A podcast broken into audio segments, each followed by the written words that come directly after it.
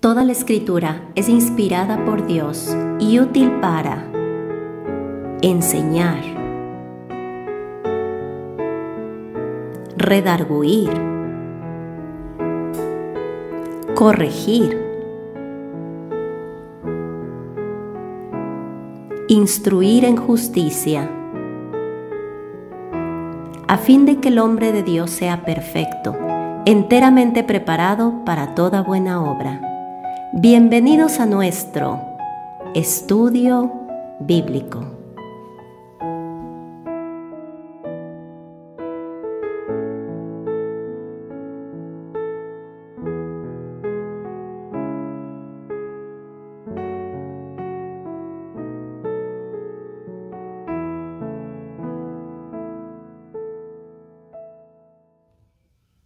Bienvenidos a nuestro estudio de hoy.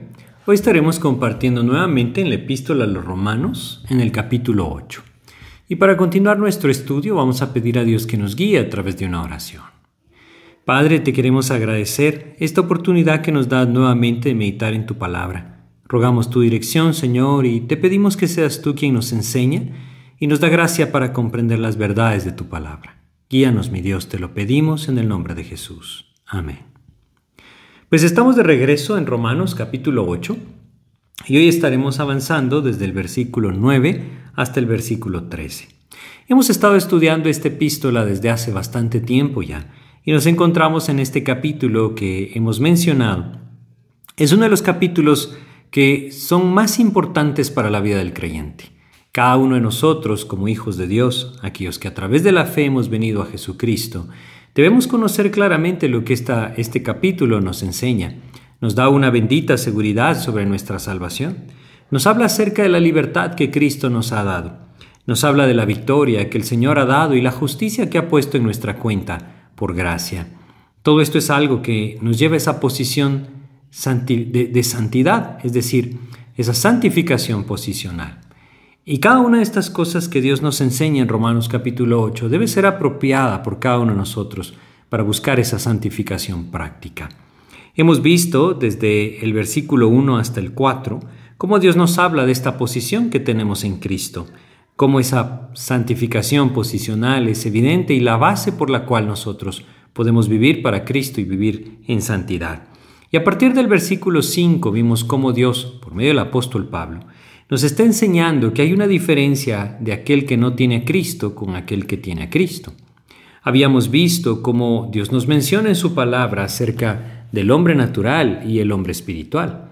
Si nosotros comenzamos nuestro estudio yendo a Primera de Corintios, en el capítulo 2 de Primera de Corintios, leímos anteriormente los versículos 14 y 15 y volveremos a leerlos. Primera de Corintios 2, 14 y 15 nos decía, pero el hombre natural, este hombre natural, es aquel que no tiene a Cristo, es aquel que no ha venido a Cristo a través de la fe. Y no quiere decir que no sepa quién es Jesús de forma intelectual. Hay una gran diferencia entre saber acerca de Jesús y realmente haber venido a Cristo, reconociéndole como Señor y Salvador de nuestras vidas. El hombre natural es aquel que no está en Cristo. Y dice, pero el hombre natural no percibe las cosas que son del Espíritu de Dios, porque para él son locura, y no las puede entender porque se han de discernir espiritualmente. El hombre natural, es decir, aquel que no está en Cristo, no puede comprender las cosas de Dios, ni tampoco puede comprender por qué el creyente quiere seguir las cosas que son agradables a Dios. En cambio, dice el versículo 15, en cambio el espiritual juzga o discierne todas las cosas, pero él no es juzgado o entendido de nadie. Dios nos habla en este pasaje de la diferencia que existe entre aquel que está en Cristo y el que no lo está.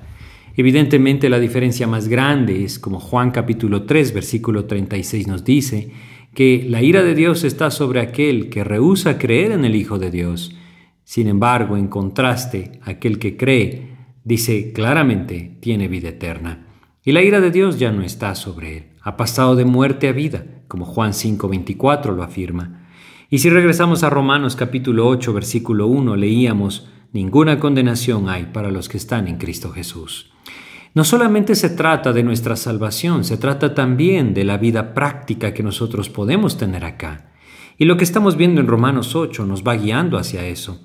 En los capítulos, en capítulo 8, versículos 5 hasta el 9, vimos esas diferencias. Aquellos que son de la carne fijan su corazón en las cosas de la carne, nos decía el versículo 5. Mas los que son del Espíritu, y esto habla del creyente, aquel que tiene el Espíritu Santo de Dios, fija su corazón en las cosas del Espíritu.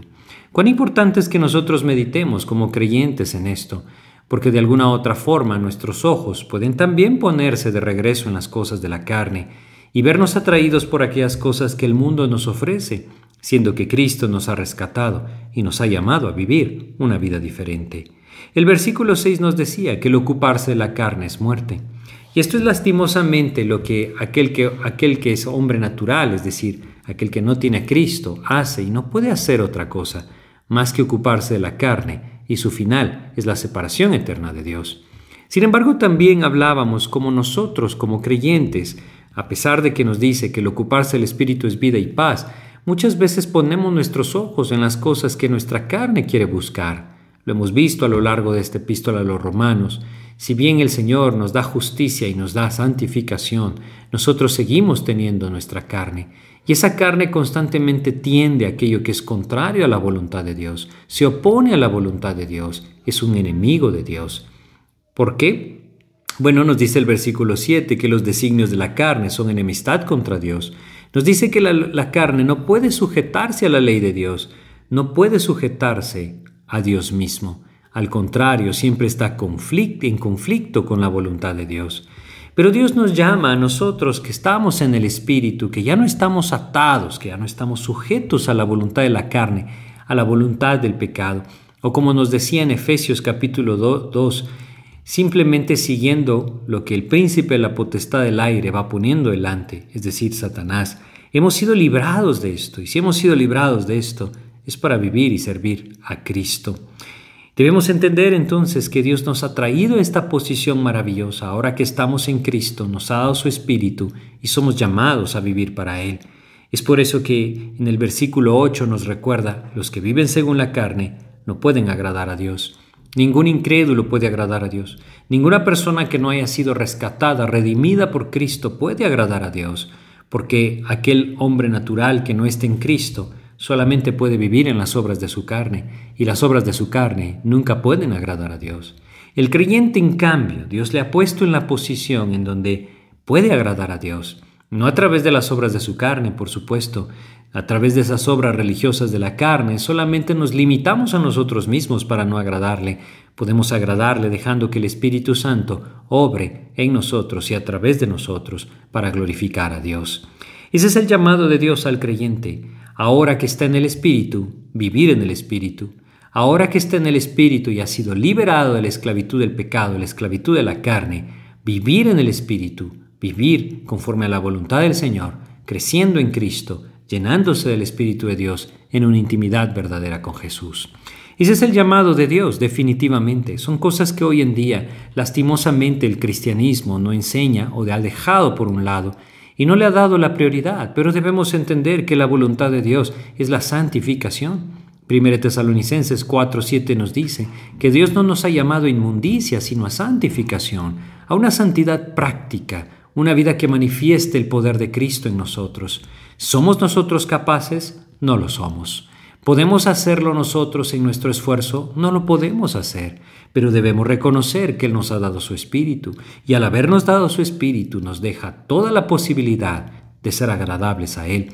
Nuevamente no en nuestras fuerzas, muriendo a nosotros mismos, reconociendo esa muerte y dejando que Cristo sea el que vive. A través de la intimidad con el Señor esto es posible. Si empezamos nuestro estudio viendo el versículo 9 nos dice, mas vosotros no vivís según la carne. Está hablando al creyente, está hablando aquel que tiene el Espíritu de Dios, está hablando aquel que ha sido justificado por Cristo, ha sido perdonado por el Señor, aquel que ya no tiene condenación sobre su vida, aquel que es un hijo de Dios por medio de la fe en Jesucristo. Él es el que dice, no vivís según la carne el llamado de Dios es a comprender esto con toda claridad. El creyente no está en la esfera de la carne o dentro de la potestad de la carne, ya no lo está. Ahora el creyente nos dice, no vivís según la carne, sino según el Espíritu. Es decir, vive dentro de la esfera del espíritu, espíritu, dentro de la autoridad del Espíritu de Dios en su vida. Y ese es el llamado de Dios, hacer esto algo verdadero, algo práctico, algo que dirige nuestras vidas, que nuestros ojos estén puestos en Cristo, que nuestros ojos estén puestos en nuestro Salvador, en su palabra, en aquello que Él tiene planificado para nuestras vidas. Sigue diciendo el versículo 9, si es que el Espíritu de Dios mora en vosotros. Hablábamos de este versículo en nuestro último, estudio y decíamos que este sí es que pareciera ser que es una condición o un condicional, pero realmente no lo es. La forma en la que el apóstol Pablo lo escribió es para dar seguridad, asegura la posición. Podríamos leerlo si es que el Espíritu de Dios mora en vosotros y es que sí está en vosotros. Es decir, la forma en la que está traducido pareciera ser que trae a la duda, pero realmente es todo lo contrario es una afirmación la que da. Y lo que está diciendo es que aquel que está en Cristo, aquel que no vive según la carne, sino según el Espíritu, tiene el Espíritu de Dios que mora en él. Y luego añade el versículo 9, y si alguno no tiene el Espíritu de Cristo, no es de él.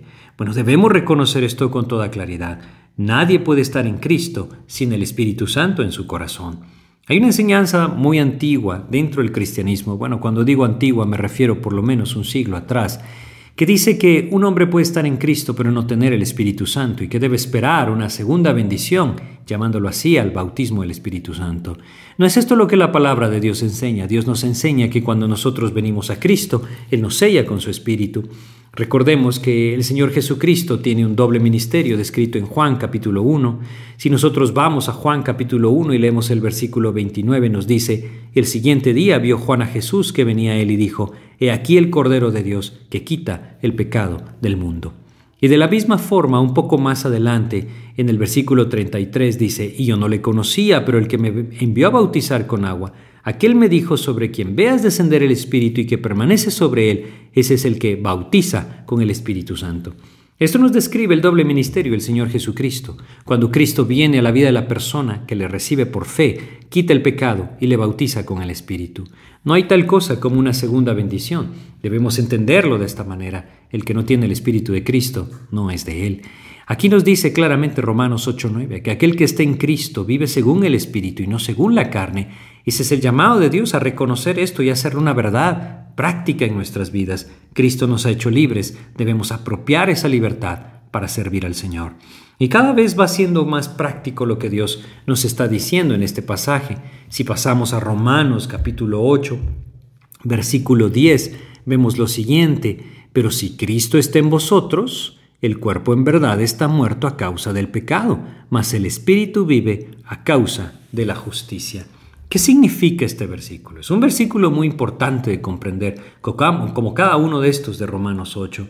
Nos dice que Cristo está en nosotros. Nuevamente es la misma idea, pero si Cristo, la, la forma en la que esto está escrito, podría traducirse, ya que Cristo está en vosotros, ya que Cristo en vosotros, realmente dice la frase, ya que Cristo en vosotros, el cuerpo en verdad, está muerto a causa del pecado. Y debemos entender que esta es nuestra condición. Nuestro cuerpo va en decadencia y no podemos evitar la condición del cuerpo que nosotros habitamos. Pero debemos entender que esta solamente es la condición de aquella morada terrena, terrenal, aquella morada terrestre que Dios nos ha dado. Nosotros estamos afectados en nuestro cuerpo por el pecado. Si regresamos a Romanos capítulo 5 versículo 12 nos dice, por tanto como el pecado entró en el mundo por un hombre y por el pecado la muerte, así la muerte pasó a todos los hombres por cuanto todos pecaron. Y si bien el Señor nos ha dado vida, vida espiritual, y no tenemos, no estamos en muerte espiritual si estamos en Cristo, nuestro cuerpo está muerto a causa del pecado. Y significa que va en decadencia sin embargo, esta no es nuestra completa condición, dice el versículo 10. Pero si Cristo está en vosotros, el cuerpo en verdad está muerto a causa del pecado, mas el espíritu vive a causa de la justicia. Y tenemos nuevamente esta doble condición. Ahora que estamos en Cristo, debemos reconocerlo así. Mi cuerpo, mi cuerpo se está deteriorando. Mi cuerpo está muerto a causa del pecado, pero Cristo me ha dado vida. Yo no estoy muerto espiritualmente, todo lo contrario, estoy vivo. Es lo que Dios nos dice con toda claridad. Si vamos a Efesios, que hemos leído varias veces, Efesios capítulo 2, y leemos el versículo 1. Efesios 2.1 nos dice, y Él os dio vida a vosotros cuando estabais muertos en vuestros delitos y pecados. Él nos ha dado vida, vida espiritual, y esa vida espiritual de Cristo en nosotros es la que Dios anhela que se manifieste en nuestras vidas. El Espíritu que nos habla en esta parte de, Romanos 8, versículo 10, habla de aquella nueva naturaleza que el Señor nos ha dado. Está vivo, puede experimentar la vida de Cristo, no está atado a la separación de Dios, todo lo contrario, el cuerpo está muerto, pero el Espíritu está vivo. Y debemos entender que esto significa que tenemos la capacidad de pensar y escoger en las cosas del Señor, no por nosotros mismos, sino por el Espíritu Santo que mora en nosotros. Cuán importante es entender esto. No hay capacidad en el hombre para agradar al Señor. Esta capacidad viene a través del Espíritu Santo que mora en él. ¿Qué somos llamados entonces a Dios, por Dios, a hacer? A vivir en el Espíritu, andar en el Espíritu, alimentar el Espíritu Santo que mora en nosotros. Como creyentes tenemos el Espíritu Santo, pero lastimosamente podemos vivir apagándolo, contristándolo, no prestando atención a que a ley del Espíritu de vida que Cristo ha puesto en nuestros corazones y siguiendo lastimosamente nuestra carne. Esta no es la voluntad de Dios. La voluntad de Dios es que esa vida espiritual que hay en cada uno de los hijos de Dios pueda ser evidente, pueda transformar sus vidas y llevarles a ser testigos de Cristo. Esa capacidad de pensar y escoger la vida en el Espíritu es, es bien importante que nosotros la comprendamos. Si nosotros no tenemos esta claridad, debemos meditar realmente lo que Dios nos dice en su palabra. Cristo y solamente Cristo es la fuente de poder para la vida de santidad. Si nosotros estamos en Cristo, el Espíritu Santo está en nosotros, debemos buscar que sea Cristo el que vive nuestras vidas y nos lleve entonces a esa vida de santidad. De otra manera, nosotros nunca la podremos vivir. Si nosotros vamos a Juan capítulo 6 y leemos lo que el Señor Jesucristo afirma, Juan capítulo 6 en el versículo 63, Dios nos dice lo siguiente. Dice acá el Señor Jesús, el Espíritu es el que da vida, la carne para nada aprovecha. Las palabras que yo os he hablado son espíritu y son vida. Cuán importante es reconocer esa relación que existe. La carne para nada aprovecha. Mi vida religiosa, esas obras carnales de la religiosidad en mi corazón, no sirven para nada. Lo que sirve es que el Espíritu de Dios me llene, me tome, me dirija. Esto a través del alimento espiritual que es la palabra de Dios. Dios nos llama a buscar esa madurez en Cristo a través de la llenura del Espíritu, a través de buscar esa llenura del Espíritu. A través de todo esto el Señor puede tomar control de nuestras vidas y llevarnos a una verdadera vida transformada, que glorifique a nuestro Señor Jesucristo. Este es el plan del Señor, esta es su voluntad. Entonces regresemos a Romanos 8. Debemos entender nuestra posición. No estamos en la carne, estamos en el Espíritu, si hemos venido a Cristo. Si hemos venido a Cristo, entonces el Espíritu mora en nosotros. Y si hemos venido a Cristo, a pesar de que nuestro cuerpo está muerto, el Espíritu está vivo y nos lleva a buscar aquellas cosas que glorifican al Señor. Necesitamos prestar atención a esto. El versículo 11 nos dice, y si el Espíritu de aquel que levantó de los muertos a Jesús mora en vosotros, el que levantó de los muertos a Cristo Jesús, vivificará también vuestros cuerpos mortales. Creo que es bien importante volver a señalar lo mismo. Tanto el versículo 9 como el 10, como este versículo 11, son afirmaciones. La forma en la que está escrito en nuestra Biblia pareciera ser que Él está diciendo, bueno, si es que ustedes están así, pero Él está hablando a los creyentes en Roma, Él no se está dirigiendo a los incrédulos, y la forma en la que esto está escrito podría empezar con un ya que o un puesto que, puesto que el espíritu de aquel que levantó de los muertos a Jesús mora en vosotros, es una realidad para el Hijo de Dios. Cuán importante es entender que es una realidad para el creyente. El Espíritu Santo mora en su corazón. No es una posibilidad, es una realidad para el creyente. Debe buscar el creyente que el Espíritu Santo tenga libertad y le guíe a Cristo, a vivir para Cristo, a servir a Cristo, a reflejar a Cristo. Por supuesto, ¿podemos estorbar al Espíritu Santo de Dios en nuestras vidas? Tristemente sí, nuestro pecado y nuestra carne se levantarán para buscar estorbarlo, pero que el Espíritu Santo mora en el corazón del creyente es una realidad que no podemos negar. Y no debemos entonces buscar que alguien venga e imponga manos sobre nuestras vidas para recibir el Espíritu. Si hemos venido a Cristo a través de la fe, el Espíritu Santo mora en nosotros. Si vamos a Efesios, nuevamente, capítulo 1, Versículo 13 dice, en Él, es decir, en Cristo, también vosotros, habiendo oído la palabra de verdad, el Evangelio de vuestra salvación, y habiendo creído en Él, fuisteis sellados con el Espíritu Santo de la promesa. En el momento que la persona cree en Cristo, en ese momento el mismo Señor Jesús le sella con el Espíritu Santo. Es lo que leímos en Juan capítulo 1, versículo 29, y más adelante en el 32. Él quita el pecado, bautiza con el Espíritu Santo. Así es que debemos entenderlo. Nosotros estamos en Cristo si es que hemos venido a Cristo a través de la fe. Y si alguno de ustedes no lo ha hecho y si alguno de ustedes no está claro en esto, es lo primero que debe hacer. Arrepentirse de sus pecados y poner su fe en Jesucristo como su único y suficiente Salvador. Pero si ustedes han hecho esto, si ustedes tienen esa claridad de que Cristo es el Señor y Salvador de sus vidas y por fe le han abierto y recibido en su corazón, pues podemos entonces tener esa claridad. El Espíritu mora en mí. Y luego regresamos al versículo 11. Y ya que el espíritu de aquel que levantó de los muertos a Jesús mora en vosotros, bueno, dice, el que levantó de los muertos a Cristo Jesús, vivificará también vuestros cuerpos mortales por su espíritu que mora en vosotros. Es una realidad la presencia del Espíritu Santo en el creyente. Es lo que este versículo nos afirma, es una afirmación. Pero también tiene acá algo más, es decir, otra afirmación clara. Jesús resucitó por el Padre. Dice, si el espíritu de aquel que levantó de los muertos a Jesús mora en vosotros, es el espíritu de Dios. Él es el que le levantó de los muertos a Jesús. Es el Padre. Jesús y el Padre uno mismo son, pero debemos comprender lo que Romanos 8:11 nos está diciendo.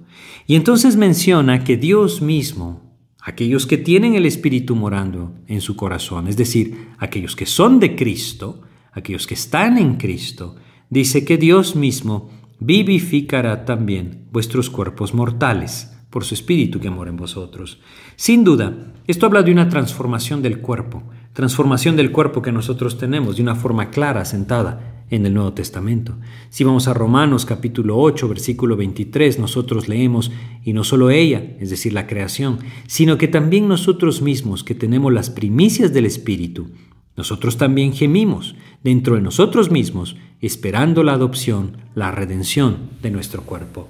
Hablaremos más extensamente de este versículo cuando lleguemos a él, pero debemos entender que está relacionado a lo que estamos viendo en el versículo 11. Un día el Señor nos levantará. Levantará a cada uno de aquellos que han creído en Cristo de entre los muertos. Y debemos entenderlo de una forma clara y sencilla. Si hoy nosotros, estando en Cristo, morimos, un día entonces, cuando el Señor venga, nuestros cuerpos se levantarán. Pero eso no quiere decir que nuestro espíritu quedará postrado.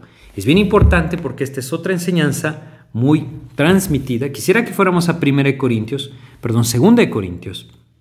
2 Corintios en el capítulo 5 de 2 Corintios, nosotros tenemos esta enseñanza. 2 Corintios capítulo 5, vamos a leer los versículos 1 al 4. Dice, porque sabemos que si nuestra morada terrestre, nuestra morada terrestre, hasta haciendo referencia a nuestro cuerpo, de eso está hablando el apóstol Pablo acá. Este tabernáculo, es decir, nuestro cuerpo, se deshiciere. Tenemos de Dios un edificio, una casa no hecha de manos, eterna en los cielos. Y por esto también gemimos, deseando ser revestidos de aquella nuestra habitación celestial, pues así seremos hallados vestidos y no desnudos. Parece extraño lo que Pablo está diciendo. No lo es, debemos comprender un día el Señor vivificará nuestros cuerpos. Si hoy nosotros estamos vivos y el Señor Jesucristo viene por su iglesia, entonces nuestros cuerpos serán transformados y seremos revestidos de aquella nuestra habitación celestial. Luego dice el versículo 4, porque asimismo los que estamos en este tabernáculo gemimos con angustia, porque no quisiéramos ser desnudados, sino revestidos, para que lo mortal sea absorbido por la vida. Mas el que nos hizo para esto mismo es Dios, quien nos ha dado las arras del Espíritu. Este pasaje nos enseña que nosotros estamos hoy en el cuerpo, estamos vestidos, podríamos verlo así, así es como lo describe. Cuando nosotros morimos somos desvestidos, que quiere decir abandonamos este tabernáculo terrestre, como lo menciona él, esta morada terrestre. Y el Espíritu sube a la presencia de Dios. El Espíritu va directo a la presencia de Dios, como el mismo Señor le dijo a aquel ladrón estando en la cruz al lado de él, hoy estarás conmigo en el paraíso. Es precisamente lo que sucede. Si nosotros vamos a Eclesiastés, y leemos en Eclesiastés, en el capítulo 12 de Eclesiastés, lo que Dios nos dice acerca de, de ese momento en que el espíritu abandona el cuerpo. Dice Eclesiastés en el capítulo 12, dice acá el versículo 7, hablando de la muerte, y el polvo vuelva a la tierra como era, y el espíritu vuelva a Dios que lo dio. El espíritu vuelve a la presencia de Dios, pero ¿qué pasa entonces de que estamos estudiando en Romanos 8?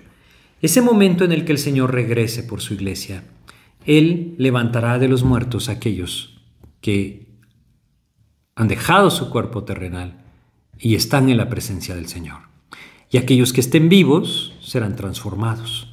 Vivificará nuestros cuerpos. Son enseñanzas que las tenemos en el Nuevo Testamento, les decía.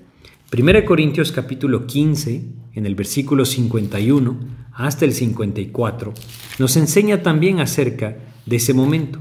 1 Corintios, en el capítulo 15, los versículos 51 hasta el 54, leamos, nos dice, He aquí os digo un misterio, no todos dormiremos, habla del dormir de la muerte, pero todos seremos transformados en un momento, en un abrir y cerrar de ojos, a la final trompeta, porque se tocará la trompeta y los muertos serán resucitados incorruptibles, y nosotros seremos transformados, porque es necesario que esto corruptible se vista de incorrupción, y esto mortal se vista de inmortalidad.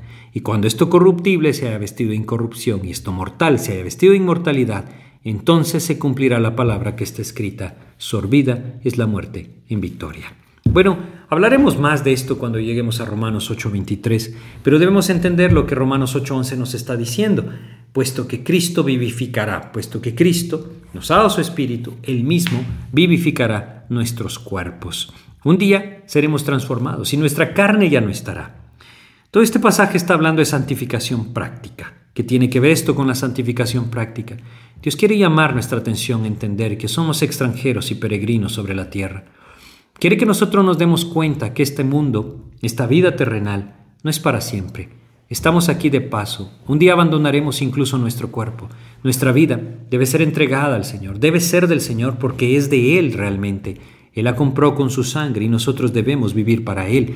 Muchas veces el hombre se afana por aquello que en su cuerpo puede obtener cuando Dios nos dice que un día todo esto quedará atrás.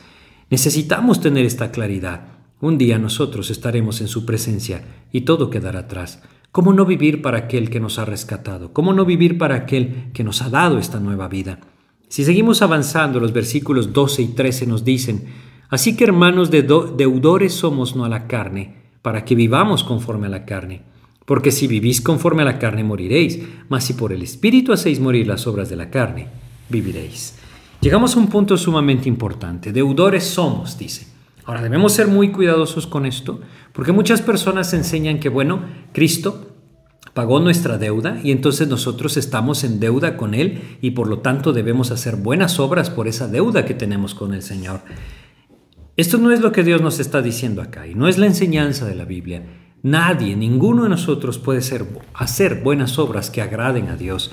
El esforzarnos en hacer buenas obras solo nos llevará a depender de la energía del poder de la carne, y ninguno que vive en la carne puede agradar a Dios, leímos en Romanos 8:8.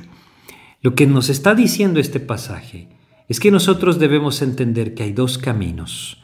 Ahora que estamos en Cristo, podemos vivir dejando que el Espíritu Santo obre en nuestras vidas, o podemos vivir nosotros en nuestras propias fuerzas. No debemos vivir conforme a la carne, es claro, es evidente. Cristo ya pagó todo. No nos está diciendo que tenemos que obrar para que entonces podamos pagar la deuda a Cristo. Jamás podríamos pagar una deuda como lo que Él pagó por nosotros. Lo que nos está diciendo es que dejemos obrar a Cristo en nuestras vidas a través del poder de su Espíritu. Cristo ha pagado absolutamente todo y lo que Dios nos llama es a vivir cerca de Él, a vivir en una intimidad verdadera con Él, en una profundidad verdadera con Él, a través de su palabra, a través de la libertad del Espíritu de Dios en nuestras vidas. Vamos a detenernos aquí en nuestro estudio y en nuestro próximo estudio retomaremos desde el versículo 12 y meditaremos un poco más acerca de la gran importancia de estos versículos. Mientras tanto, quisiera que quedara esto en nuestra mente, que quedara esto en nuestro corazón. No somos de la carne para vivir para la carne, somos del Espíritu. Cristo nos ha dado su Espíritu. Cristo un día vivificará nuestras vidas, Dios vivificará nuestras vidas por el Espíritu de Dios que mora en nosotros. Cristo está en nosotros, nos ha dado esa vida a pesar de que nuestro cuerpo está muerto. Debemos vivir para Él. Busquemos esa intimidad con Cristo, vayamos a su palabra, llenémonos del Señor y no sigamos luchando en nuestra carne. Dejemos que sea Cristo el que toma control. Yo debo negarme a mí mismo, tomar mi cruz y seguir a Jesús. Ahí el Señor traerá ese fruto que glorificará su nombre. Vamos a detenernos y hacer una oración para pedir a Dios que nos guíe en esto que estamos hoy estudiando. Padre, te queremos rogar tu ayuda para comprender estas verdades nuevamente, Señor. Solo tú nos puedes aclarar que eres tú el que puede hacer esa obra santificadora en nuestras vidas por medio de tu Espíritu. Ayúdanos a tener esa claridad y ayúdanos a buscar esa sencillez de corazón en la que tú seas el que realmente gobierna. Líbranos, mi Dios, de vivir en nuestra carne, sabiendo que esto solo nos lleva a la separación de comunión contigo. Ayúdanos a vivir en el Espíritu, sabiendo que esto trae a nuestras vidas vida y paz. Enséñanos este caminar, Señor. Te pedimos tu ayuda y te agradecemos en el nombre de Jesús. Amén, Señor. Muchas gracias por su atención. Espero que este estudio sea de edificación. Que Dios les bendiga.